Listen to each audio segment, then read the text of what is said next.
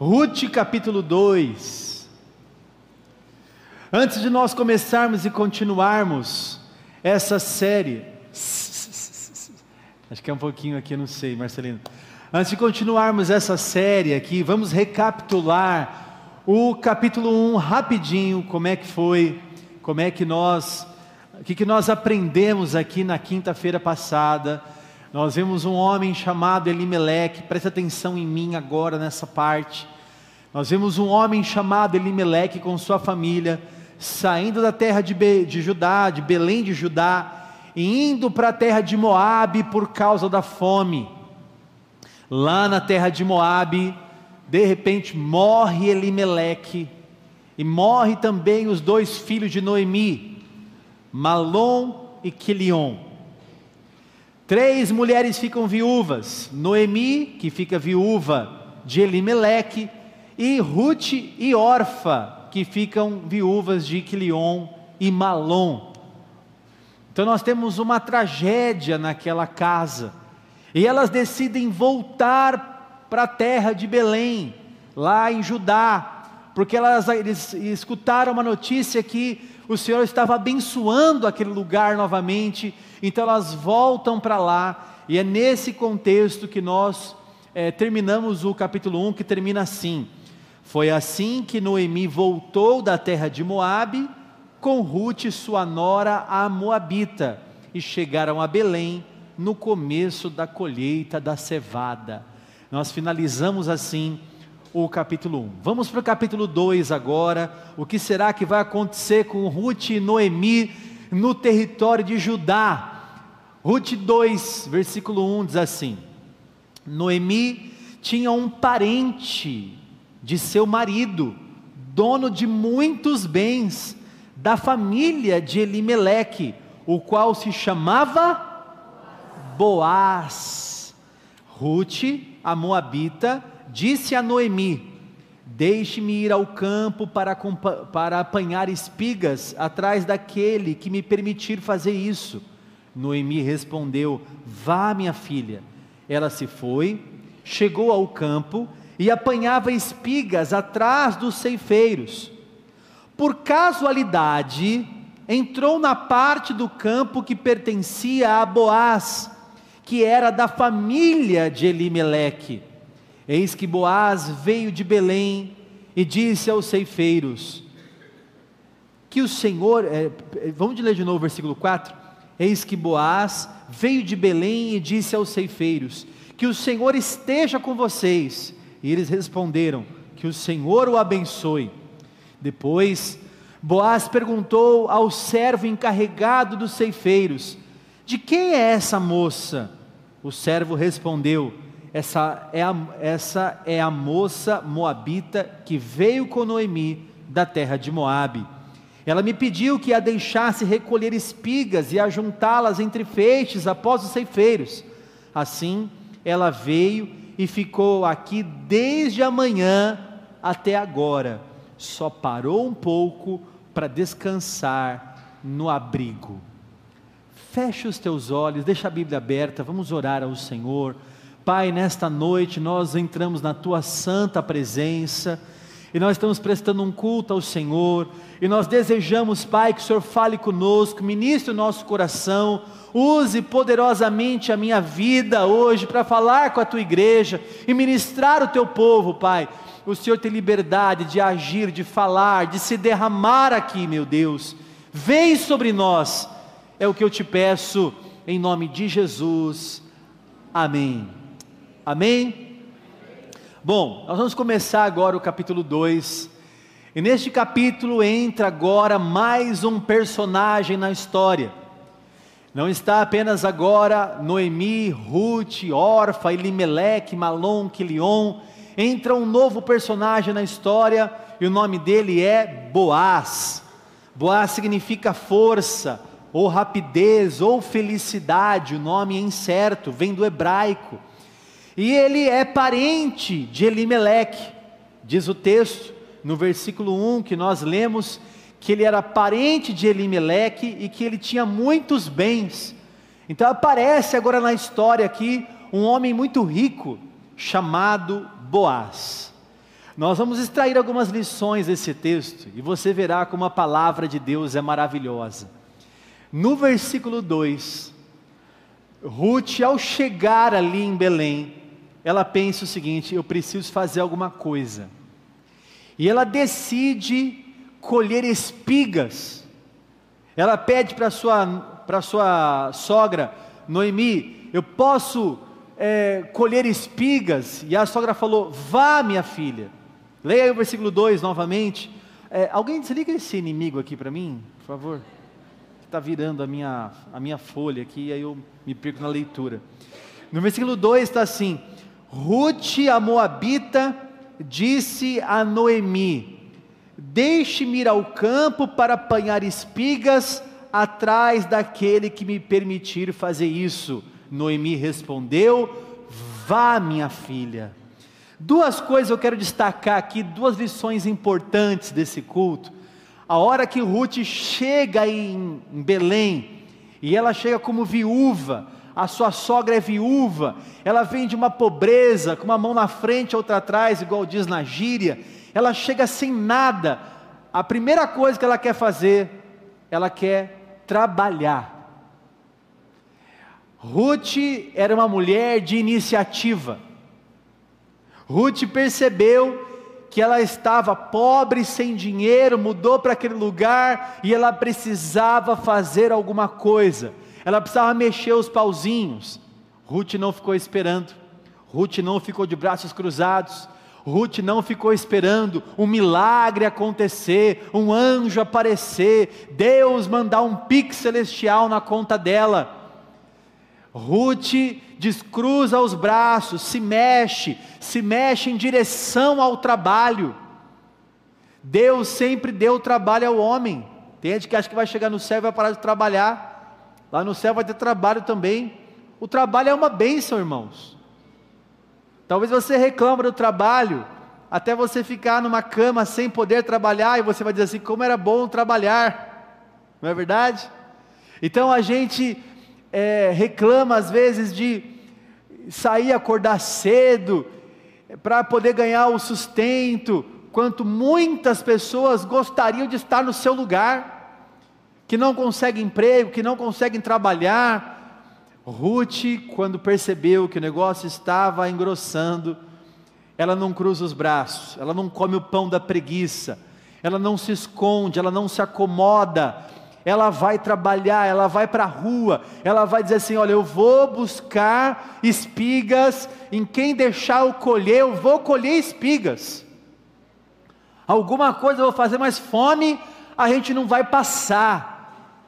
Deus te deu saúde, Deus te deu vigor, Deus te deu força para o trabalho. Descruze os braços e vá trabalhar, vá fazer alguma coisa ah, bispo, não tem portas de emprego que se abrem para mim. Eu já, já mandei currículos, já mandei para cá, já mandei para lá, já fiz de tudo, nenhuma porta se abre. Já passei por isso também, meus irmãos.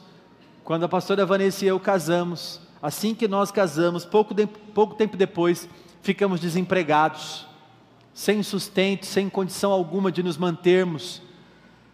Sobrou um pouquinho lá em casa, a pastora Vanessa fez aquelas goiabinhas, sabe aquela bolachinha com uma goiabinha em cima?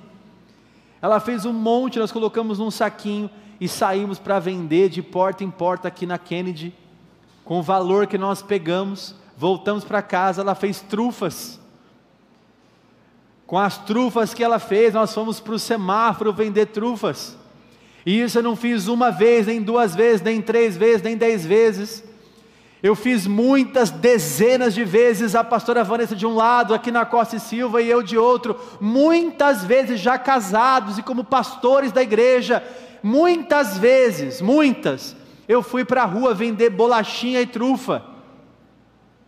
Não foi uma vez que eu fui, não foram dez vezes que eu fui, foram muitas vezes que eu fui para a rua vender trufa e bolachinha para poder trazer sustento para minha casa porque eu aprendi a não ficar de braços cruzados, jogando videogame, andando de skate, indo surfar, ficando nas redes sociais,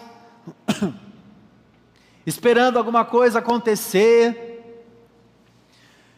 Mesmo nos tempos mais difíceis, em que faltava assim, às vezes as coisas mais básicas tinham arroz com feijão. Eu cheguei a comer polenta por uma semana. Se alguém me convidar para comer polenta, eu repreendo.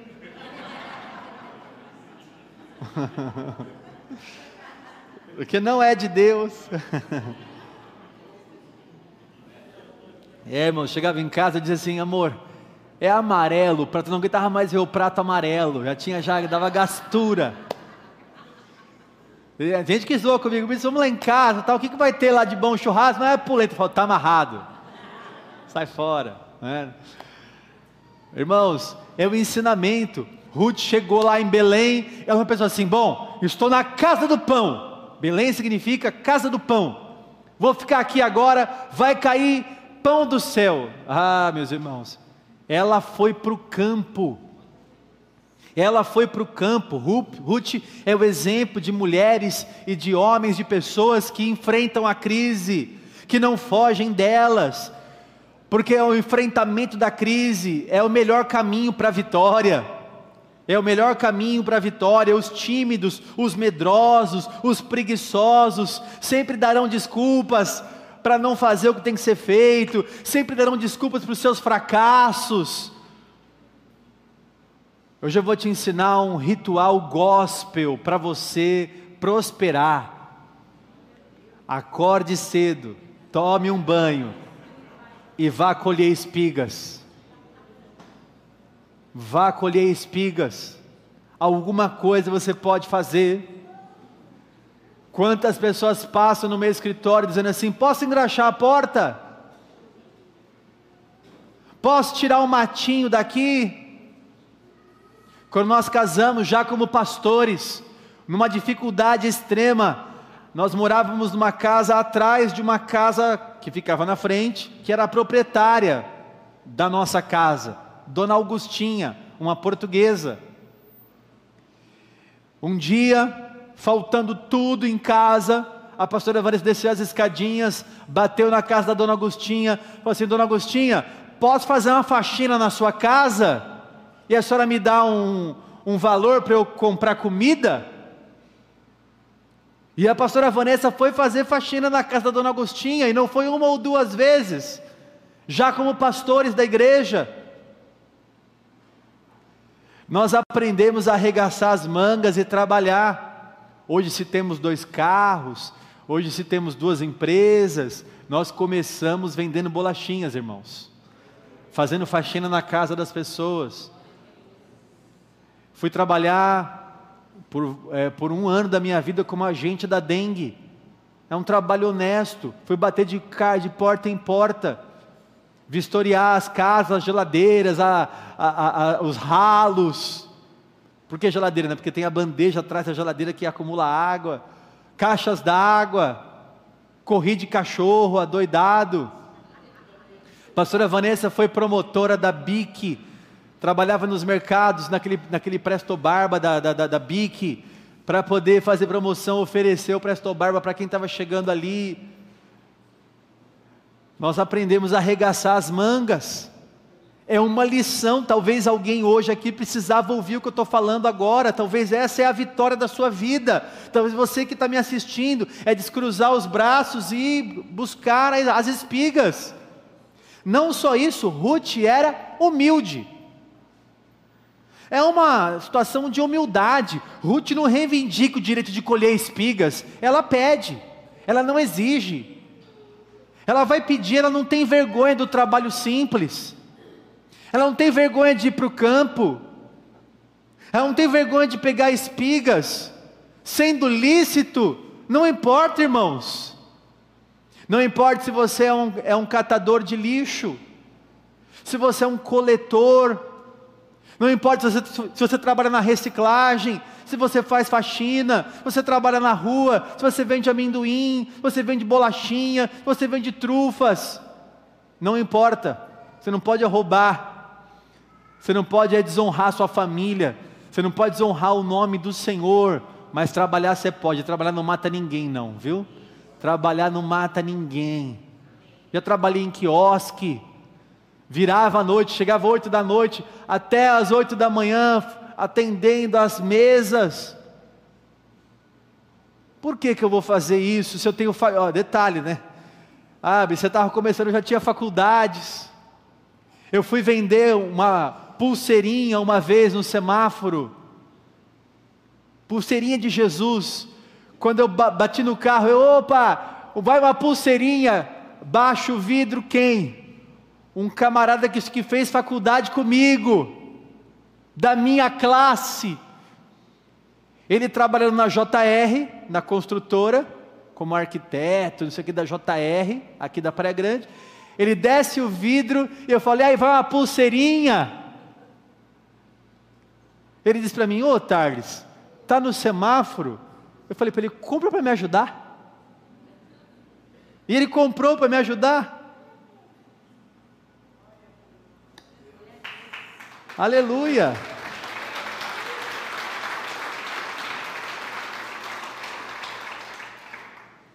Eu já era formado, eu já tinha faculdade, eu já tinha estudo, mas eu precisava de recursos.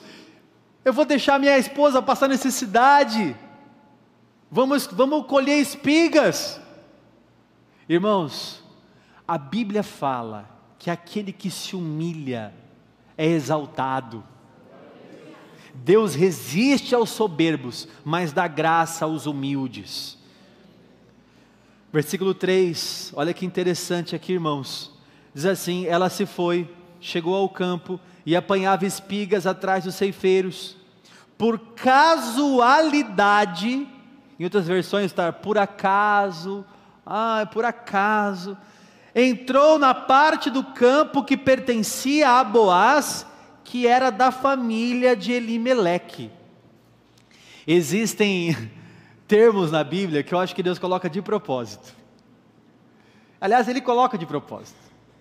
Então, por casualidade, assim, ela está passando, não é que ela vai colher espigas no campo de Boaz. Que coisa! Que coincidência! Que cristoincidência! e ela está bem no campo de Boaz, por casualidade. Será mesmo que Ruth caiu ali por acaso? Será que foi obra do destino? Nossa, como destino leva as pessoas, né? que mundo pequeno é esse? Olha, irmãos, quando a gente conhece a Bíblia, você vai perceber nos próximos capítulos, que a ida de Ruth para o campo de Boaz estava na agenda de Deus estava na agenda do Senhor aqui. Quando você percebe o desfecho da história, você percebe que Deus estava no controle de tudo, conduzindo Ruth para aquele campo. Coisas que você acha talvez que são obras do acaso aqui na terra, são na verdade coisas que foram planejadas no céu para você. Você acha que foi por acaso que você encontrou, que você topou, de repente você caiu aqui por acaso. Você caiu foi numa armadilha santa de Deus. Deus queria falar com você, queria agir na sua vida, queria ministrar seu coração. Né? Olha, Deus tem aí algo com você. Que armadilha santa Deus preparou. Você caiu no campo de Boaz, justo de Boaz. Eu vou falar quem que é esse homem. Justo dele, parente de Elimelec, tanto campo por aí, fui cair nesse campo. Então, do versículo 4 ao versículo 6, tem uma conversa entre Boaz e os seus funcionários. E é uma conversa gospel. Essa conversa gospel, olha só, ele chega lá de Belém e ele fala assim para os ceifeiros: Que o Senhor esteja com vocês.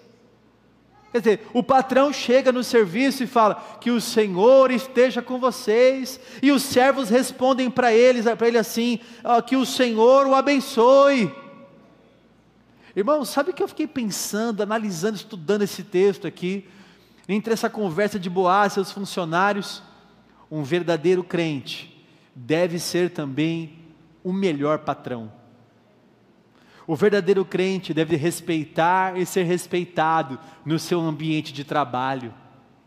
Irmãos, Boaz é um abençoador. Ele transforma as coisas comuns do dia a dia, a liturgia do dia a dia dele, numa adoração a Deus. Ele faz do seu trabalho um tributo à glória de Deus. Ele não desvincula a sua vida particular da sua vida espiritual. Ele é o mesmo crente na igreja e no trabalho. Esse homem aqui, ele tem uma maneira singular de trabalhar, de trabalhar e de tratar os seus empregados. Ele dava aqui provas, abundantes provas aqui que ele era um homem pleno em Deus. Ele estava lá no trabalho e ele não, não separava a sua vida religiosa do trabalho dele. Ele tinha muita fé no Senhor. Ele mostrava a sua fé com as suas obras. Ele com as suas palavras mostrava o Deus que ele servia. Tem gente que fala glória a Deus aqui, fala aleluia aqui, quando chega no trabalho não fala isso. Aqui você fala para alguém assim, ó, Deus te abençoe. No seu trabalho você fala assim, boa sorte. Aqui você diz assim, glória a Deus. Lá no seu trabalho fala assim, nossa, ainda bem. Nós não podemos desvincular a nossa vida espiritual do nosso trabalho. Não precisa ser também um religioso bitolado na hora de, né, compra aí o meu, o meu serviço, o meu trabalho em nome de Jesus. Não precisa também. Fica, mas a, a relação dele ali com os seus funcionários é uma relação de uma pessoa que crê em Deus, que tem uma fé religiosa, que faz parte do seu trabalho diário. No versículo 7, que nós lemos aqui, mais uma vez Ruth mostra a sua humildade, e ela diz assim: é, na verdade, a, a, conversa é assim, ela me pediu, né, ele está falando com o, os ceifeiros, né? Ela me pediu que a deixasse recolher espigas e ajuntá-las entre os feixes após os ceifeiros. Assim ela veio e ficou aqui desde a manhã até agora, só parou um pouquinho para descansar no abrigo. Os ceifeiros dando relato para Boaz de como é que Ruth trabalhava, olha a descrição. Ela trabalhou desde manhã e até agora, quer dizer, é uma pessoa que trabalha de verdade, e ela só parou para descansar um pouquinho no abrigo agora. Quer dizer, uma mulher que realmente trabalhava e que realmente tinha vigor para o trabalho e era humilde. Estava lá de manhã até a tarde, ralando para poder trazer o sustento para casa. Mas agora vai aparecer um homem chamado Boaz, no versículo 8, e esse homem aparece dizendo o seguinte: Então Boaz, a gente não leu ainda esse trecho, então Boaz disse a Ruth: Escute, minha filha, você não precisa ir colher em outro campo nem se afastar daqui. Fique aqui com as minhas servas. Fique atenta ao campo onde forem colher e vá atrás delas. Eu dei ordem aos, aos servos para que não toquem em você. Quando você ficar com sede, vá até as vasilhas e beba da água que os servos tiraram. Boaz aqui tem muitas qualidades. Ele é gracioso, Ele dá de graça, sem que ela mereça, sem esperar nada em troca. Boaz faz um ato generoso de, de, de, de, graça sobre a vida dela ali. Olha, minha filha, beba água se você quiser, vá atrás das outras servas. Já falei para ninguém tocar em você, ele é generoso aqui, ele oferece um cuidado especial, ele não está com outras intenções ali ainda. Ele vê uma mulher trabalhando e ele é um homem rico e ele é gracioso com ela, ele oferece proteção para ela falar: já falei para ninguém tocar em você. Que coisa maravilhosa Deus está preparando ali. Irmãos, versículo 10. Nós paramos no, no, no versículo 9, agora vamos ler o versículo 10.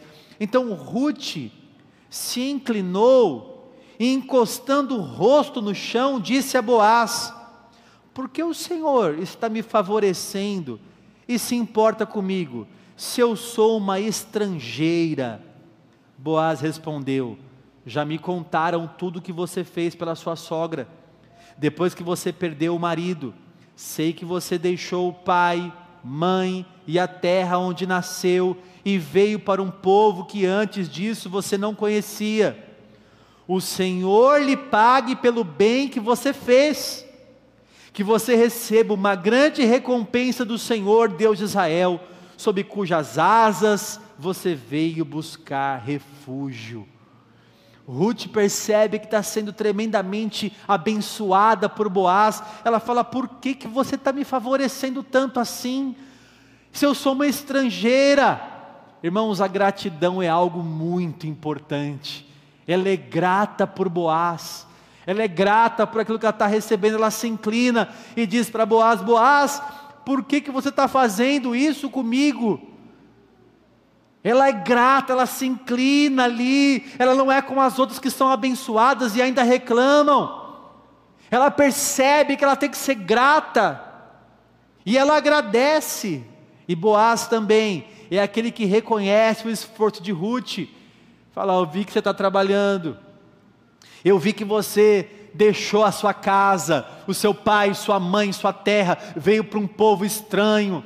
Você perdeu o marido, eu sei que você foi bondosa com a sua sogra, ele tinha um relatório dela já, e aí junta duas coisas, irmãos, ele sabe as coisas que ela passou, e ela é grata por tudo que ele tem feito, essa união, uma união maravilhosa. Você percebe no versículo 13 e 14 que a gente vai ler agora que parece uma união perfeita. Olha o versículo 13, diz assim: Então Ruth disse: Meu caro Senhor, você está me favorecendo muito, pois me consolou e falou ao coração dessa sua serva, e eu nem mesmo sou como uma, da, como uma das suas servas. Na hora de comer, Boaz disse a Ruth: Venha para cá e coma do pão, molhe o seu bocado no vinho. Ela se sentou ao lado dos ceifeiros, e Boaz lhe deu grãos tostados de cereais ela comeu até ficar satisfeita e ainda sobrou. Irmãos, parece aqui uma, uma união perfeita. Uma mulher humilde e grata e um homem generoso e sensível.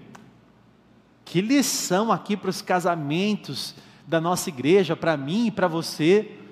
Uma mulher grata e humilde, um homem generoso e sensível, meu negócio vai dar certo. É?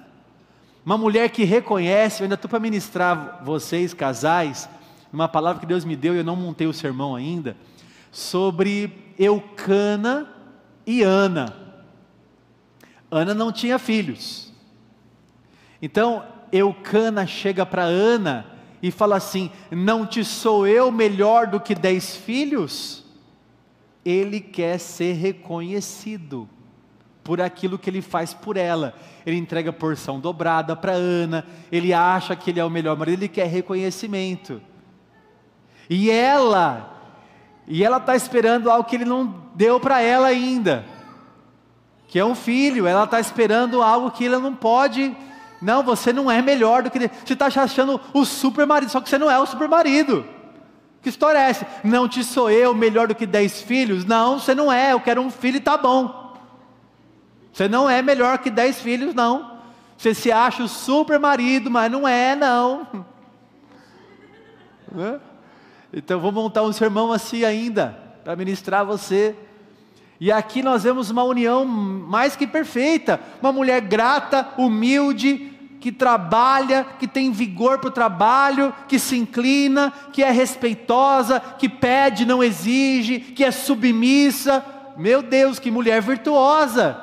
E esse homem? Um homem sensível, carinhoso, cuidadoso, protetor, que supre, que abastece, que é gracioso. Ah, meu Deus, dá-nos graça para termos casamentos assim. Amém?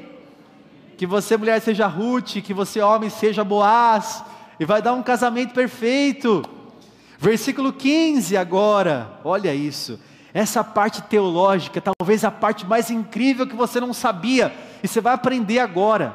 Versículo 15 diz assim: o texto fala assim: Quando ela se levantou para ir apanhar espigas, Boaz deu ordem aos seus servos: Deixem que ela apanhe espigas até o meio dos feixes, até o meio, e não sejam rudes com ela tirem também algumas espigas dos feixes e deixem cair. Você vai, você vai entender por que deixar cair. Tira assim e fala: Ah, caiu. Ah, essa também caiu. Deixa cair, ele está falando. é, meus irmãos, deixa cair para que elas apanhem e não a repreendam. Essa história do livro de Ruth tem uma ligação com a lei que Deus deixou ao povo de Israel. Que lei é essa? Deixa aberta aí, e o Rafa está lá no, telão, você vai ler comigo no telão, Levítico 19, versículo 9. Olha o que está na lei, na lei do Senhor, em Levítico 19, 9, diz assim: quando você fizer a colheita, isso aqui é uma ordem de Deus, uma lei de Deus ao povo de Israel, ok? Quando você fizer a colheita da sua terra, não colha totalmente o canto do seu campo, os cantos, nem volte para recolher as espigas caídas. Não seja rigoroso demais ao fazer a colheita da sua vinha, nem volte para recolher as uvas que tiverem caído no chão. Deixe-as para os pobres e estrangeiros. Eu sou o Senhor, o Deus de vocês. Deus pensando nos pobres e nos estrangeiros, falou: ó, os cantos, deixa as espigas nos cantos. É tão impressionante que Boaz fala assim: ó, deixa ela ir até o meio. Não precisa ser só no canto. Deixa ela ir até o meio recolher se ela quiser. Não, não impeça ela de fazer isso. E deixa cair algumas espigas, por quê? Porque se caísse era a ordem de Deus, não pega as espigas. Deixa no chão, que é para os pobres e os estrangeiros. Então, olha agora, é, não só isso. Se alguém esquecesse algum feixe no campo, não era para voltar para buscar. Deuteronômio capítulo 24, 19. Não precisa abrir, não, só leia aqui comigo. Deuteronômio 24, 19. Quando estiverem no campo, isso aqui é lei para o povo de Israel quando estiverem no campo fazendo a colheita e nele esquecerem um feixe de espigas, não voltem para buscá-la, para buscá-lo. Deixem que fique para os estrangeiros, para os órfãos e para as viúvas, assim como Ruth, para que o Senhor, seu Deus, abençoe vocês em tudo o que fizerem. Quando sacudirem a oliveira, não voltem para colher os frutos que ficam nos ramos, deixem que fiquem para os estrangeiros, para os órfãos e para as viúvas. Ao fazerem a vindima das uvas, não sejam rigorosos demais, deixem que o restante fique para os estrangeiros, para os órfãos e para as viúvas. Lembrem-se de que vocês foram escravos na terra do Egito, por isso lhes ordeno que façam assim. Olha, vocês, povo de Israel, já sabe o que é ser escravo lá no Egito, sabe que não é fácil. Então, quando vier um estrangeiro, um órfão, uma viúva, deixa cair as espigas, não colha o canto. Se esquecer um feixe lá, deixa o feixe lá. Não volta para recolher. É Deus pensando nos pobres, necessitados, fazendo uma lei aonde não havia nenhum necessitado entre eles. Olha que lei espetacular. Então, foi essa ordem que, que Boaz deu. Olha que interessante, se você não conhece a lei, só lê Ruth, sem ler Levítico e sem ler Deuteronômio, você não entende porque que Boaz fala isso. Talvez você nunca aprendeu isso. Talvez você leu Ruth, achou que Boaz deixou cair no chão, até pensando assim, Ei, Boaz, ó, jogando no chão as espigas para ela pegar. Não era isso. Era a lei, é deixar cair para que ela, como viúva, pudesse colher. Era um cuidado de Deus e também de Boaz, que conhecia a lei de Deus. Versículo 17 agora. E assim, Ruth esteve apanhando espigas naquele campo até a tarde. Depois, debulhou o que havia apanhado, e foi quase 20 litros de cevada. Era bastante, irmãos. 20 litros, imagina um galão de água de 20 litros. É bastante. Ela pegou o cereal e voltou para a cidade. E a sogra viu o quanto de cereal ela havia conseguido apanhar. Ruth também deu para sua sogra a comida que lhe havia sobrado, depois que ela comeu, até ficar satisfeita. Irmãos, ela foi suprida em toda necessidade que ela tinha, e ela ainda conseguiu compartilhar com a sua sogra o restante daquilo. Irmãos, como a gente vê às vezes os ricos sendo tão mesquinhos e os pobres sendo tão generosos. As pessoas mais generosas são os, são os pobres. Eu vi esses dias um experimento, esses dias não, faz, faz um tempão já, um, um youtuber filmando, né? Ele chegava num restaurante de esfirras, que eu não vou falar o nome para vocês, que era o Habib's, e ele é, entrava lá assim e falava: Me dá uma esfirra, me dá uma esfirra. A pessoa falava: Não, me dá uma esfirra, pessoal, não, dá uma esfirra, não. Aí ele compra umas 20 esfirras, coloca numa caixa e leva para o mendigo. Mendigo agradece e começa a comer. Esse mesmo cara chega ali e falou: oh, me dá uma esfirra. Ele fala: pega aí, meu. E na hora compartilha. Aliás, quando, quando o mendigo pegou, ele já deu para os outros: ó, oh, pega aí, pega aí, pega aí. Ele já na hora já compartilhou com os outros do lado ali. Porque se eu estou com fome, quando a farinha é pouca, já dizia minha, minha avó, capítulo 3, versículo 9, mais ou menos. Quando a farinha é pouca, meu pirão primeiro. Então, assim, ó, já que eu tenho um pouquinho, foi difícil de conquistar isso aqui, deixa eu comer o chocolate atrás do poste para ninguém ver que eu estou comendo. Senão eu vou ter que compartilhar, vou ter que repartir. Mas Ruth foi lá e reparte essa provisão com a sua sogra. Uma coisa que eu aprendo aqui, irmãos. Primeiro, o nosso Deus continua sendo um Deus de provisão. Ele continua trazendo provisão para a gente. Ele continua trazendo e abastecendo. Você está em necessidade, de repente aparece um boaz na sua vida, aparece espigas ali no chão, de repente aparece um suprimento, por quê? Porque Deus continua sendo Jeová Jirê, o Deus da provisão. A segunda lição que eu aprendo aqui é que Ruth, da sua pobreza, deu para sua sogra ela semeou um pouco que tinha na vida da sua sogra. E Deus multiplicou muito a sementeira dela. Deus abençoou ela demais. Hernandes Dias Lopes diz o seguinte: Você nunca é tão pobre que não possa semear na vida de outras pessoas. A alma generosa prosperará. Quanto mais você dá, mais você tem para dar. Quanto, você, quanto mais você retém, quando você retém mais do que é justo, isso é pura perda. Você só acumula para dar para traça e para ferrugem. Ninguém é tão pobre que não possa semear em outra pessoa, em colocar água no feijão e compartilhar um prato de comida. Ninguém é tão pobre que não pode ajudar um necessitado. Essa história aqui é a história de alguém que passou de dificuldade, e a dificuldade pode te deixar de duas formas: ou você fica mais mesquinho e avarento, ou você fica generoso.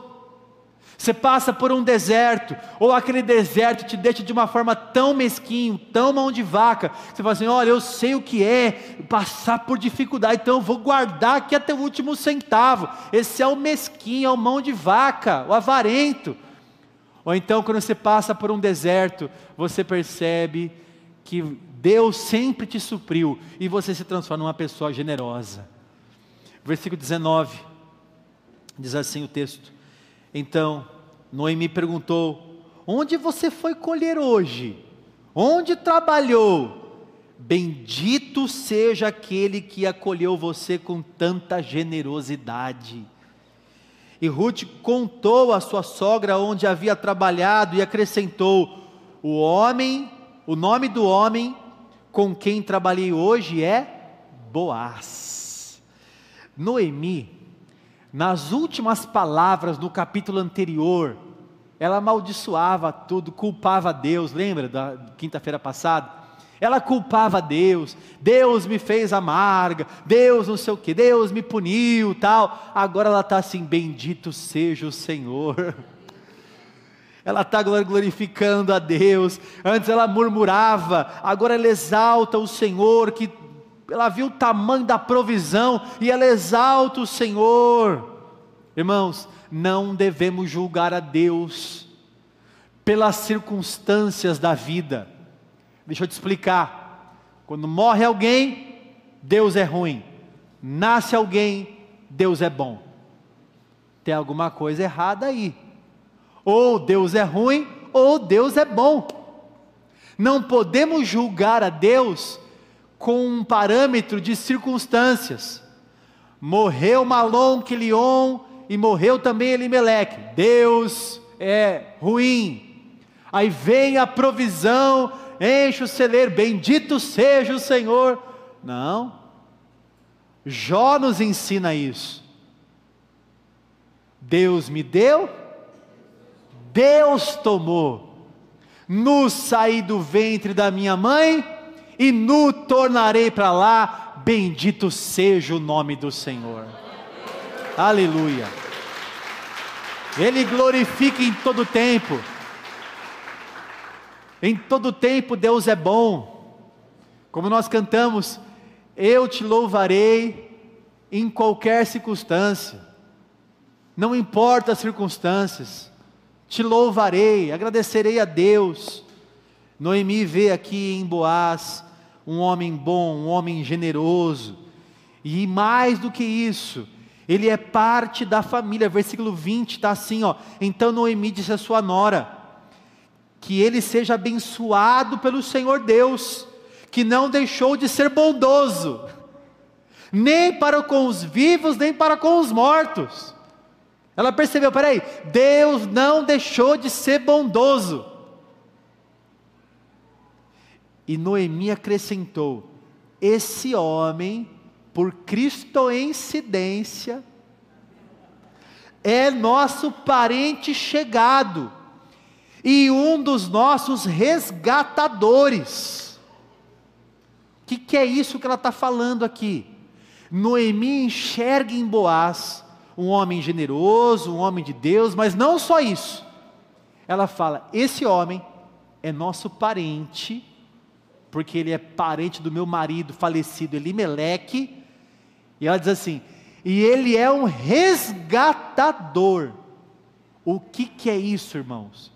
Existe uma lei, que eu não vou ler com você agora, mas depois você pode ler, está lá em Deuteronômio 25, a partir do versículo 5 até o versículo 10. A gente não vai ler agora, mas é a lei do levirato que acontece nessa lei quando morre um homem da família.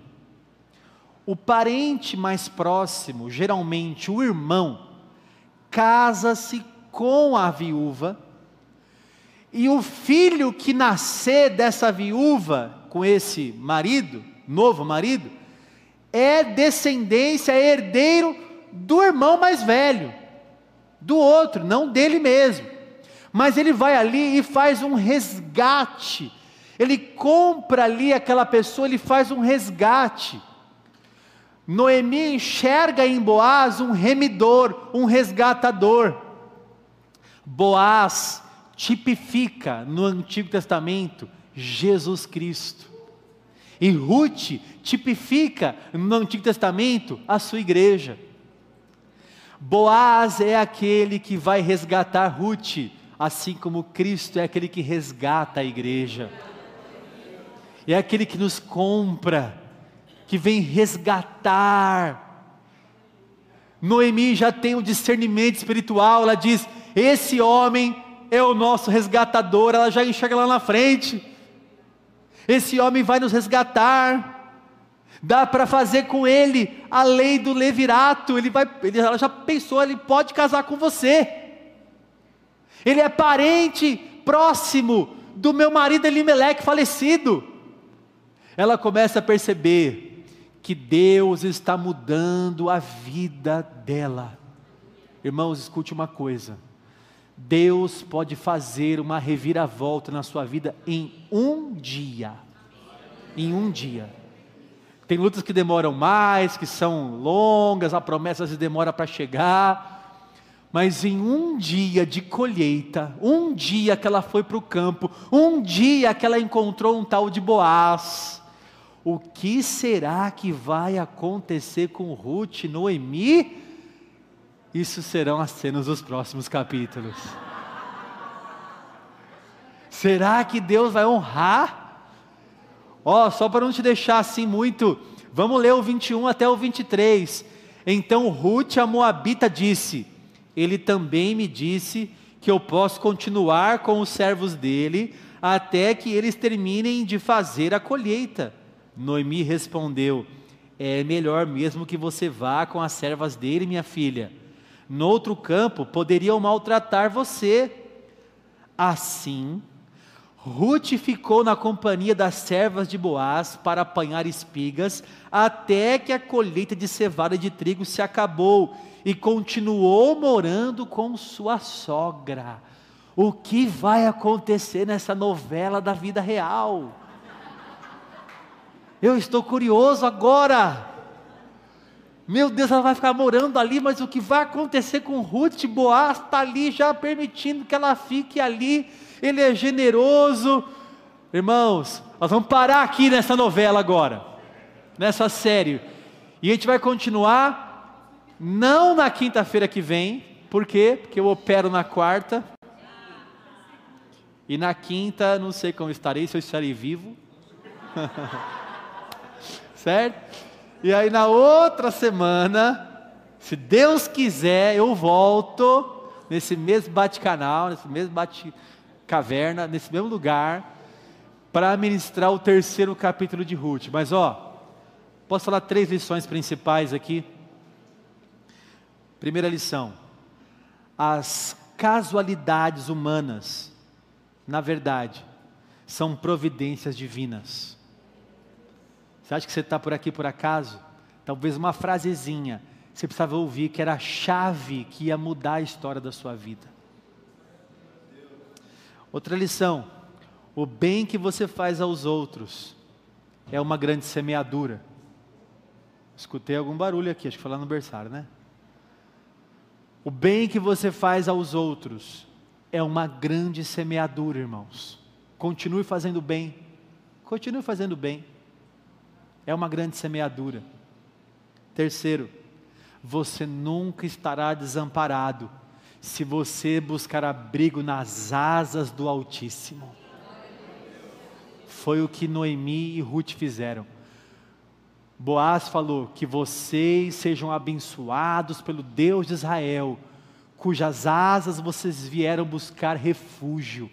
Não há uma pessoa que venha buscar refúgio debaixo das asas do Onipotente que estão desamparados. Deus tem cuidado dos seus, de mim e de você. Vamos ficar em pé, por favor. Aleluia.